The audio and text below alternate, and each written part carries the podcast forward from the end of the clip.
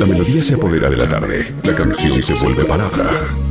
Riffs, redobles y tiruletes atraviesan la radio. Hablamos de música.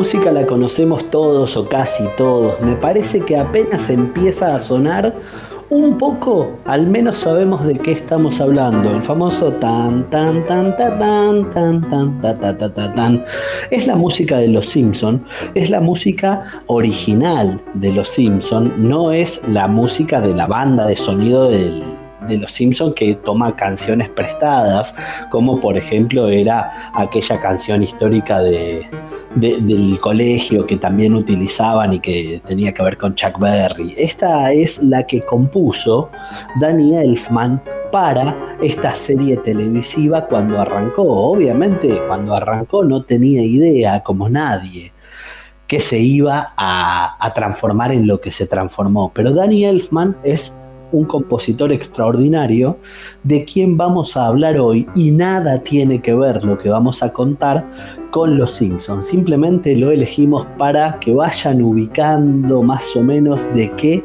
estamos hablando. De hecho, cuando termina cualquier capítulo de Los Simpsons y la pantalla queda en negro con unas letras amarillas que cuentan quiénes trabajan, uno de los primeros nombres que quedan en la memoria visual de los televidentes es Danny Elfman, justamente porque es el creador de esta música. Pero Danny Elfman hizo un montón de cosas en su carrera y ahora está haciendo una nueva. ¿Qué hizo? De todo. ¿Qué está haciendo que es nuevo? Bueno, prácticamente algo inédito, grabar un disco porque le dedicó su vida a otra cosa. Pero escuchemos lo nuevo de Danny Elfman y nos vamos metiendo en tema.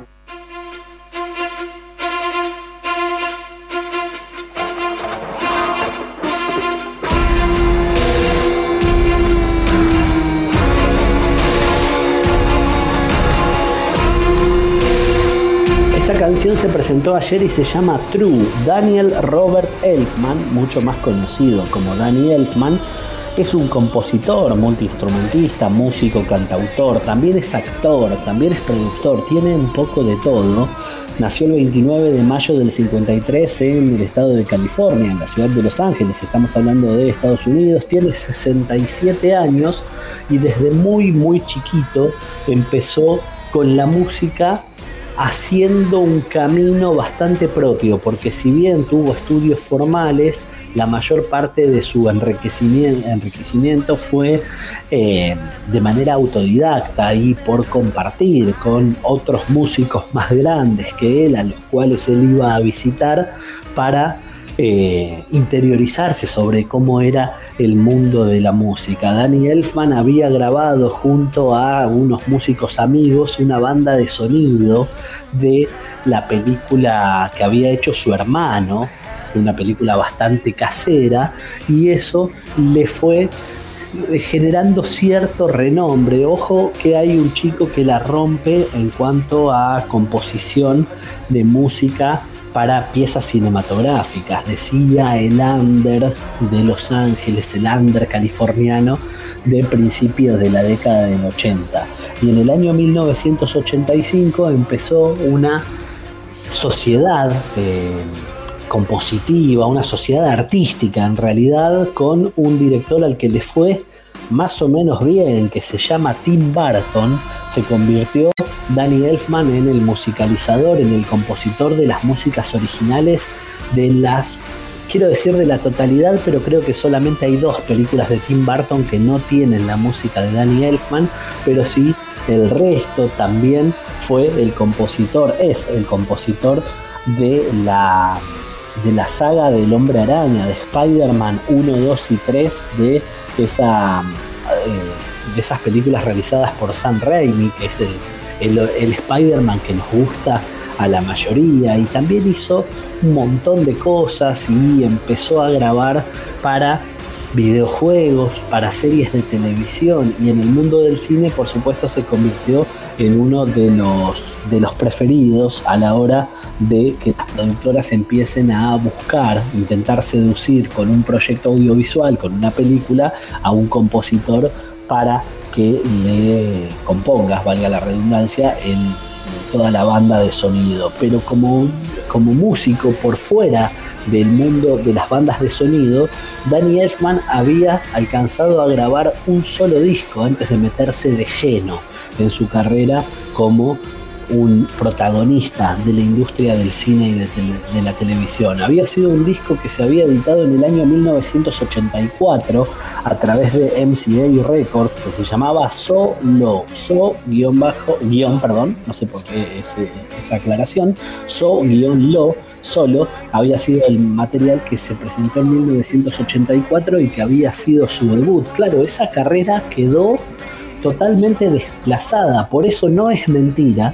si decimos que Danny Elfman, como músico, va a estar arrancando prácticamente una carrera discográfica porque la va a, la va a completar a partir del próximo mes de junio con una, un lanzamiento que recién va a ser su segundo disco 37 años después. Es una barbaridad de tiempo lo que pasó. El disco se va a llamar Big Mess, va a llegar a todas las plataformas y también a las tiendas físicas de venta de música con eh, un lanzamiento tanto en vinilo como en CD, además de los digitales, lógicamente, el próximo 11 de junio a través de una asociación de los sellos Anti y de Epitaph. No es una banda sonora y esta es la novedad, porque todo lo que conocemos de Danny Elfman es muy exitoso de la mano de Tim Burton, de Sam Raimi, de Gus Van Sant y de tantos otros, incluso hasta del Cirque du Soleil, quien fue a un habitual colaborador. Bueno, ahora es su disco, es su música y lo va a encarar por ese lado. Según detalló un comunicado de prensa, Danny Elfman trabajó en el disco a lo largo de la cuarentena del año pasado y la lista de invitados incluye a unos muñecos realmente importantísimos. Por ejemplo, al baterista John Fries, perdón, Josh Fries de eh, la banda Devo, de la cual hablábamos hace poquito porque tenía su propio Devo Day en la ciudad en la que habían nacido, coincidiendo con el Día de los Tontos de Estados Unidos. También fue un eventual baterista de Nine Inch Nails, por ejemplo, y de otras bandas recontragrosas. También va a estar el guitarrista y bajista Stu Brooks y la guitarrista Nili Brosh, entre tantos otros invitados que todavía no se empiezan a revelar porque quieren mantener cierto cierto hermetismo con el disco que va a ser tan promocionado, porque es el primer disco en 37 años de un tipo que cuando empezó no lo conocía nadie, y del segundo disco ya es una mega estrella mundial, se entiende como bastante lógica esa estrategia, si se quiere, de prensa o comunicacional, de no mostrar demasiado, no contar demasiado. Ayer se estrenó esta canción que estamos escuchando, que se llama True, y que es el segundo adelanto de Big Mess, del disco que va a salir el 11 de junio, porque en, el año pasado, hace ya algunos meses, se había estrenado una que se llamaba Happy, que en ese momento él había dicho que era algo así como una canción anti-pop, para acompañar el anuncio de, esta, de este lanzamiento, del segundo adelanto, que se llama True, también hay un videoclip que está dirigido por Sarah Sitkin y que la propia realizadora define como una exploración de identidad fracturada amortiguada por el lente de la memoria, con Danny Elfman como una figura central en el video, pero a través de prótesis, de máscaras y de partes de cuerpo que están hechas con impresoras en 3D. Quería hacer un video que fuese descarnado, sin pulir e incómodo, dijo la realizadora, y me parece que está bastante logrado ese efecto, si esa fue la idea, porque es un video que el que quiera mírelo, pero es bastante perturbador. Sin lugar a dudas me parece que está bien elegido ese calificativo. Sobre el disco, sobre Big Mess, se conoció solamente la lista de canciones que arranca con una que se llama Sorry y termina con Insectos en el track número 18. Es decir, que se viene un disco bastante pero bastante largo. Danny Elfman hizo de todo, incluso como actor. Hasta fue en Charlie y la fábrica de chocolates, la eh, película una de las películas emblemáticas de Tim Burton, no solo Danny Elfman aporta la música, sino que además aporta un detalle de esos muy chiquititos, pero a la vez muy gigantes para la historia, porque Danny Elfman, además de hacer toda la música, le pone la voz a los famosos Umpa Lumpa. Ese es Danny Elfman, que obviamente es un músico recontra inquieto que tiene 67 años y a esa edad, bueno, en realidad a los 68, porque el disco va a llegar el 11 de junio y ya va a haber pasado la fecha de cumpleaños. A los 68 años recién va a sacar su segundo disco por fuera de las bandas de sonido de cine y televisión. Y lo va a hacer nada menos que 37 años después de su debut.